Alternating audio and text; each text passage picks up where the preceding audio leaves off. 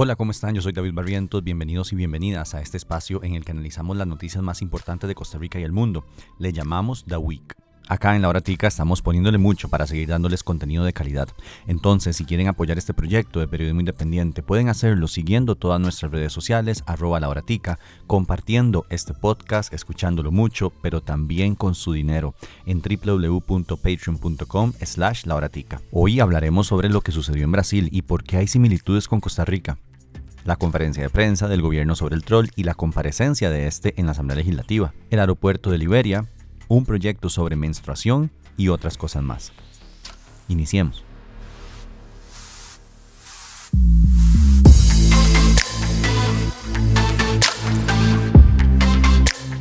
No sé ustedes, pero a mí lo del troll me tiene un poco cansado ya. Entonces sí, lo vamos a comentar en este episodio, pero quiero empezar con otra noticia. Brasil. Miles de seguidores del expresidente Jair Bolsonaro invadieron y vandalizaron edificios del gobierno de Brasil. Los manifestantes irrumpieron en el Congreso, la presidencia y el Poder Judicial. Se hizo un desorden, en serio. Destruyeron oficinas, vidrios, salas y hasta obras de arte. Se dice que este ha sido el ataque más fuerte a la democracia del país sudamericano desde el golpe de Estado de 1964. Los bolsonaristas pedían intervención militar y la renuncia de Lula da Silva, presidente que venció a Bolsonaro y apenas a inicios de enero tomó el poder. Ahora, me gustaría tomarme el tiempo de explicarles por qué esta noticia es importante.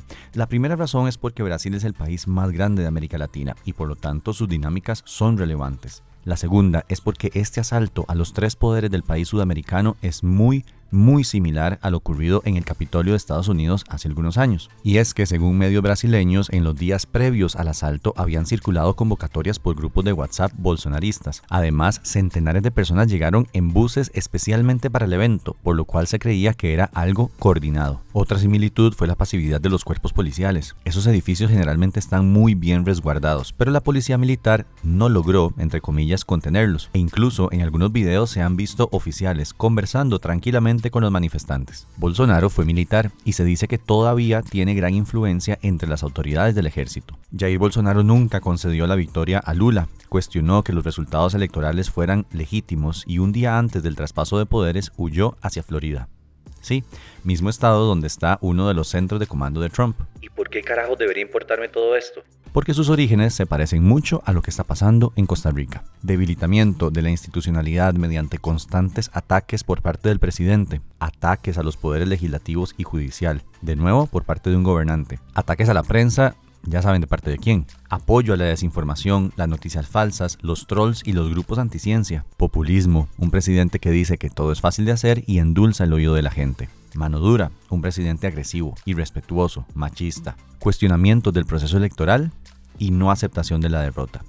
Todos esos, excepto los últimos dos, ya están pasando en Costa Rica y es el caldo de cultivo para una desgracia y un ataque heavy a la democracia. Por eso es importante, por eso hay que tener en cuenta lo que está sucediendo en otros países del mundo.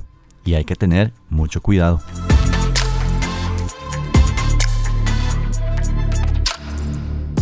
Dicen que cuando un payaso llega a un palacio, este no se convierte en rey, el palacio se convierte en un circo. 300 mil colones en tres pagos mensuales. ¡Wow! Soy choreco. ¡Ah, es que el gobierno tiene! La semana en Costa Rica empezó con la peor conferencia de prensa de un presidente que yo he visto en toda mi vida. Por el fondo, hay miles de contradicciones, de las cuales hablaré más adelante. Pero iniciemos por la forma. El presidente decidió dedicar su primera conferencia de prensa del 2023 a atacar a la prensa que publica información que a él no le gusta. Porque, seamos francos, a algunos periodistas de otros medios no les dice nada. Son sicarios políticos, los periodistas de ciertos medios que se han dedicado a atacar a esta ministra sin razón. Un sicario es una persona que mata por dinero, mata, quita vidas. El presidente llamó básicamente asesinos políticos a algunos periodistas. Violencia, chabacanería, altanería, irrespeto, cinismo, desfachatez, intimidación. Todas esas palabras se quedan cortas para describir la actitud del máximo jerarca de este país. Lo que pasó el lunes fue sin precedentes. El presidente demostró su absoluta incapacidad de lidiar con una crisis, porque sí la hay, aunque digan que no, y que su único recurso cuando él y su persona más cercana se ven totalmente expuestas es alzar la voz, gritar, contradecirse y armar un pleito, como cualquier borracho. Ustedes entienden. Pero ¿qué dijeron los diputados y las diputadas sobre esto? ¿Van a tomar alguna acción más allá de los discursos? Ella es Katia Rivera, jefa de fracción de Liberación Nacional. Me parece sumamente alarmante esa rabia, enojo que utiliza el señor presidente cada vez que le habla a los costarricenses en una abierta y declarada guerra contra los medios de comunicación. Este es un gobierno que vive del espectáculo a falta de esas propuestas reales. Él, Jonathan Acuña, jefe del Frente Amplio. No, tienen la labor de complacernos, ni, de ser cajas de resonancia nuestras. No podemos esperar que no indaguen y no podemos eh, únicamente calificar como buena prensa aquella eh, que coincida con nuestras posturas. Sí podemos, eso sí, diferir con la prensa, diferir con una línea editorial, ella, Vanessa Castro, diputada del PUSC. Evidentemente, si fuera de mi parte, yo creo que deberíamos tomar alguna acción concreta. Eh, nos podemos arrepentir si no lo hacemos hacia futuro, como le digo, porque por estas pequeñas cosas es que en algunos países se ha, se ha venido abajo la democracia. Entonces, pues... Eh, trataré de que mi fracción tome alguna decisión al respecto. Y aunque el lunes nos dijeron que nadie de la fracción del liberal progresista se iba a referir al respecto, se vieron forzados a hacerlo en un debate que hubo en el plenario. Este es Eliezer Feinsack, jefe de fracción. Los diputados liberales no podemos quedarnos impávidos ante los ataques del presidente a los medios de prensa independientes, a la libertad de expresión. Menos en una región tan convulsa como lo es la latinoamericana, que es la región más insegura del mundo para el ejercicio del periodismo. Ahora sobre el fondo, los tres puntos más importantes de esa conferencia a mi criterio fueron 1. La ministra reconoció haberle pedido al troll que atacara a un periodista de CR Hoy porque era un maldito. 2. Nunca se pusieron de acuerdo el presidente y la ministra en la razón por la que se le depositaba el dinero. Y 3. La ministra reconoció haberse saltado procesos de administración pública para ejecutar una campaña de comunicación del ministerio. Empecemos con el primero. Sí. Arregle a esos desgraciados, ¿fue lo que dijo? No, eso no fue lo que dijo. Ella dijo, dele duro, porque es un maldito. La ministra hizo malabares y dijo que al decir maldito quería decir perverso y que distorsiona la realidad. Y que cuando le dijo, dele duro, se refería a que expusiera la verdad. Sí, eso fue lo que hizo. Cuando uno lo están pateando en el suelo y llega alguien y lo quiere venir a defender, sí, arregle que me está pateando en el suelo. Sobre todo una persona joven no solo lo aceptan, sino que lo justifican. Es decir, el presidente de la República y una ministra de Estado reconocieron y justificaron haberle pedido a una persona detrás de una cuenta troll atacar directamente a un periodista porque es un maldito. Eso es gravísimo. Es que, ¿en qué tipo de país estamos? En serio, no es normal no es sano, no es bueno que funcionarios públicos de alto nivel, me refiero a su puesto, no como lo han desempeñado, se dejen atacar así a periodistas. Es que los periodistas no son el enemigo de una democracia. Y pueden haber diferencias entre un presidente y periodistas o medios de comunicación, eso es lo más normal del mundo. Pero de ahí a atacarles de esta forma es muy diferente. Segundo punto, la ministra primero había negado los pagos. Después dijo que sí le había pagado al troll, pero para una campaña de salud que quería hacer, a pesar de que en los comprobantes bancarios se lee el detalle como ayuda universitaria. El presidente al inicio de la conferencia dijo esto. Y le pidió prestado a Ñayolin 300 mil pesos, o que se los regalara, no sé, ella va a aclarar. 300 mil colones en tres pagos mensuales. Caridad se llama eso. Luego, la ministra tuvo este intercambio con el periodista Álvaro Murillo. El 29 de diciembre Usted, eh, su perfil es doctora Jocelyn Chacón Madrigal, ¿verdad, doctora? El punto 8, usted dice claramente, se dejó el dinero de la gran campaña que prometió colaborar. Y don Rodrigo ahora lo que ha dicho aquí es que usted lo que hizo fue caridad. Entre la caridad y que él se dejó el dinero de la gran campaña, ¿cómo empata una versión con la, con la otra, doctora? Es que es tan fácil, de verdad que le buscan montones de cosas a algo tan sencillo. O sea, alguien que me dijo que no tenía nada y que, y que podía ayudar con eso, así fue como se le dio el dinero.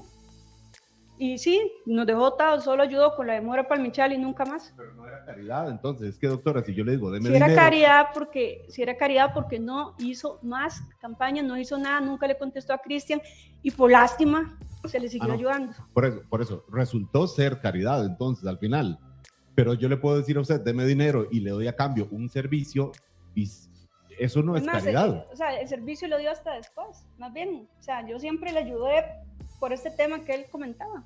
Vea las fechas y la parte judicial lo vamos a ver para que esté tranquilo. ¿Cuál servicio dio, doctora? Por No, al final no dio ninguno. Ah, no, pero es que usted acaba de decir el servicio lo dio hasta después. Sí, solo la demora para Michal.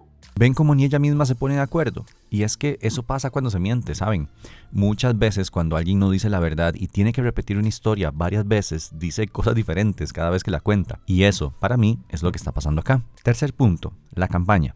La ministra, en una de sus tantas justificaciones del dinero enviado al troll, defendió que haya sido para una campaña del Ministerio de Salud sobre vacunación. Yo hice una campaña con unos cinco y la haré siempre que yo quiera.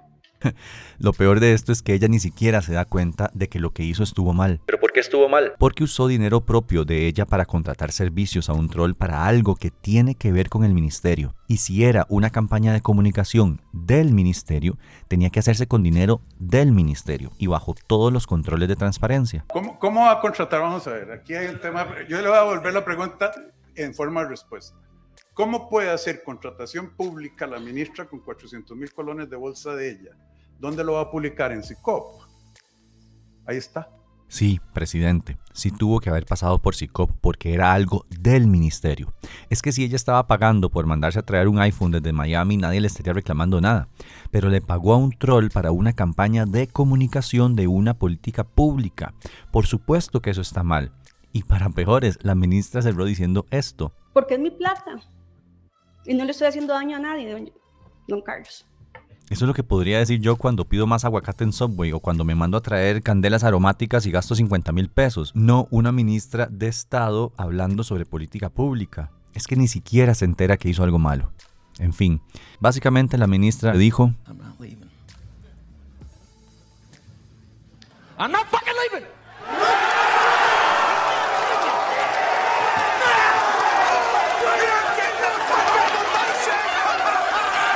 The show goes on.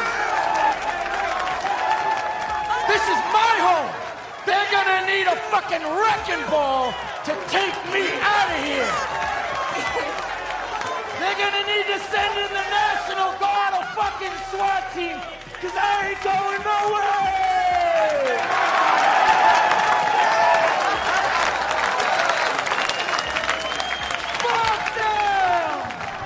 El presidente fue enfático en que Jocelyn Chacón seguirá en su puesto y nos dijo por qué. Y hay desafíos que quedan que solo ella va a poder resolver, como quitar la obligatoriedad de la vacuna a pesar de la, a pesar de la Comisión Nacional de Vacunas y todos los intereses que ha habido detrás de esos, dentro del marco de la ley que no hemos podido. Así tal cual, la puso ahí para caerle bien a un grupito pequeño anticiencia y, como hasta el momento no han podido cumplir con su promesa, ahí la va a dejar, pase lo que pase.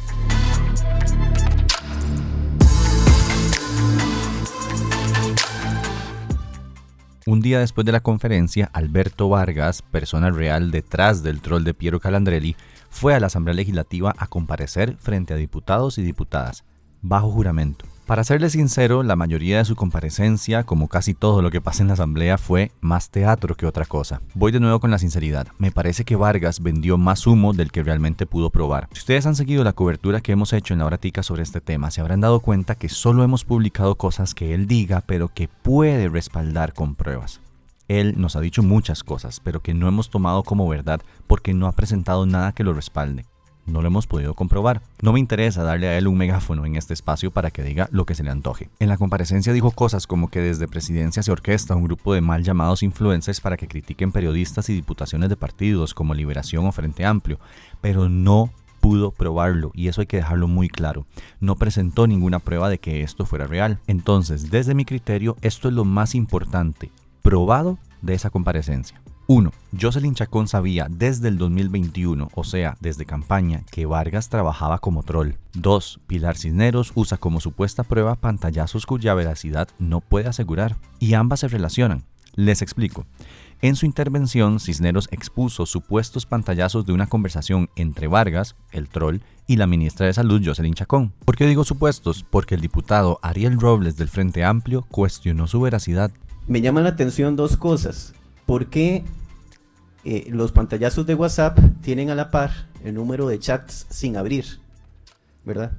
Eso es muy importante.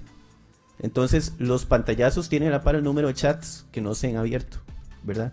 A mí me genera dudas porque yo veo que hay uno de los pantallazos del 3, 3 de octubre que tiene la misma cantidad de WhatsApps sin abrir que otro del 6 de octubre, muchísimos días después, la misma cantidad de chats sin abrir. Puede ser una casualidad. Lo que yo quiero es que por favor nos precisen a ver si esos pantallazos los pueden aportar también con el número de teléfono de la persona. Y el MAE tiene un punto, honestamente. Nosotros llamamos a Cisneros y le preguntamos sobre el tema. Usted puede demostrar, usted puede asegurar que esos pantallazos no son montados, es decir, que no es una, un montaje. Mire, yo confío en Jocelyn Chacón. Jocelyn no me va a hacer ningún montaje. Jocelyn es una persona de una sola pieza y de palabra.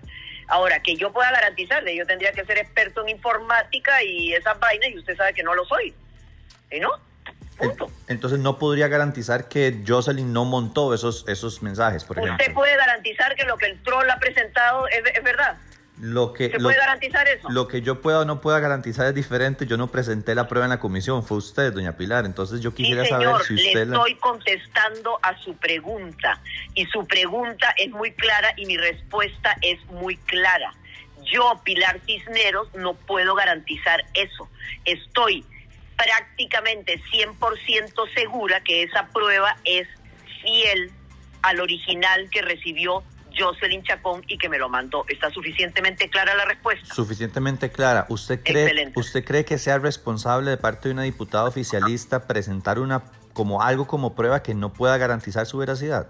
Sí, señor. Entonces, ella presenta pruebas, entre comillas, pero no puede garantizar la veracidad de lo que presenta. Y honestamente ella, siendo diputada de la República, no debería llevar a una comisión legislativa cosas que no pueda respaldar. Los pantallazos que aquí hemos informado han sido los depósitos bancarios y esos depósitos han sido confirmados por las personas que los hicieron, personas contrarias, para decirlo de alguna forma, a la persona que expone los pantallazos. Pero esta vez los pantallazos de Cisneros no fueron confirmados por Vargas.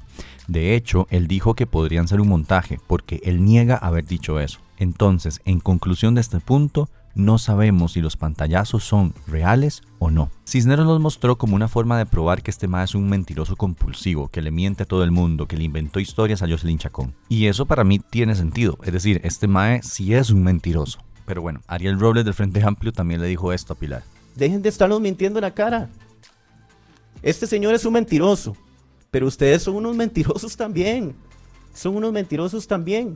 Ahora, y aquí es donde entra el otro punto. Vamos a asumir que Cisneros dice la verdad y que esos pantallazos son de conversaciones reales, ¿ok? De ser así, entonces ella misma demostró que Jocelyn Chacón conocía desde octubre del 2021 que Alberto Vargas se desempeñaba como un troll con su página Piero Calandrelli. Nuevamente, el diputado Robles se lo hizo ver.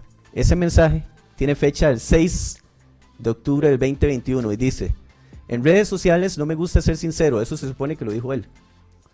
Me cuidó mucho, me- pero estoy dispuesto a apoyarlo. A mí me harían mil preguntas, necesito estar informado. Yo no solo manejo a Piero, tengo 700 mil seguidores y he publicado posts que han superado el millón y medio de alcances. Aquí le está diciendo desde el 7, 6 de octubre del 2021 a Jocelyn Chacón que él era un troll a sueldo. Jocelyn sabía que este ma era un troll, sabía a lo que se dedicaba, sabía que mentía a sueldo y aún así le mandaba mensajes y aún así le ayudó por caridad y aún así le dio plata, aún así lo contrató para una campaña del Ministerio de Salud.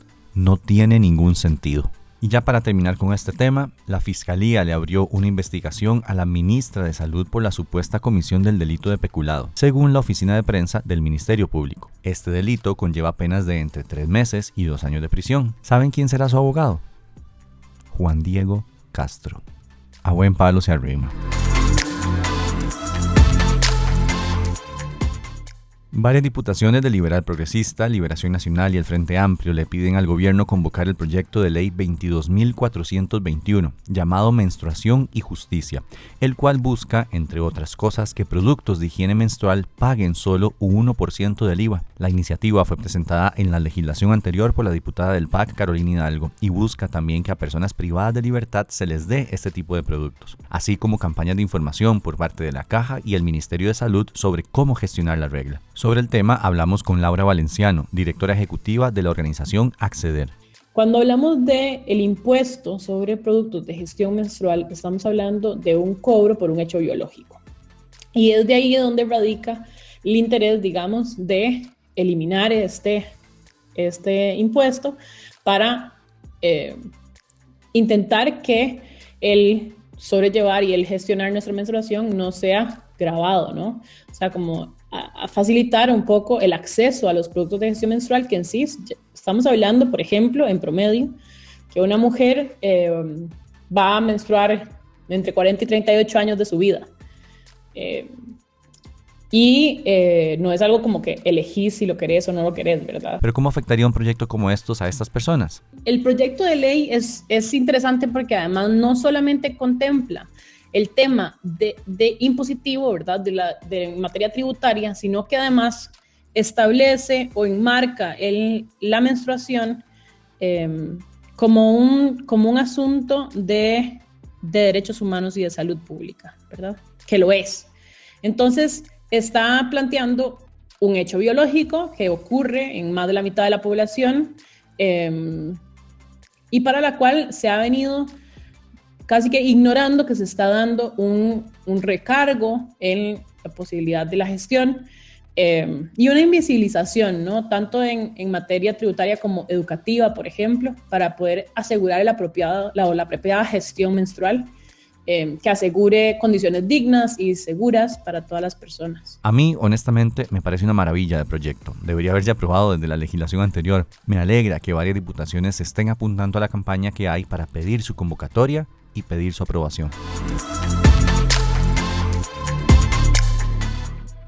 El gobierno anunció el inicio de obras para ampliar el aeropuerto Daniel Oduber en Liberia, y esto es una buena noticia. El proyecto, según el Ejecutivo, pretende crear una nueva pista de aterrizaje, también una nueva área de maniobras, lo que sea que eso signifique, y otras obras adicionales. Se estima que la inversión será de unos 100 millones de dólares, de los cuales el gobierno pondrá 50% desde el presupuesto, el ICT un 40% y el restante 10% serán de un préstamo. La idea es que se licite a inicios de este año para su adjudicación e inicio de obras. Este fue un resumen de algunas de las cosas más importantes que sucedieron la semana del 9 al 13 de enero en Costa Rica. Recuerden que pueden seguirnos en todas las redes sociales arroba lauratica, pero también pueden financiar este proyecto de periodismo independiente en www.patreon.com slash lauratica. Chao.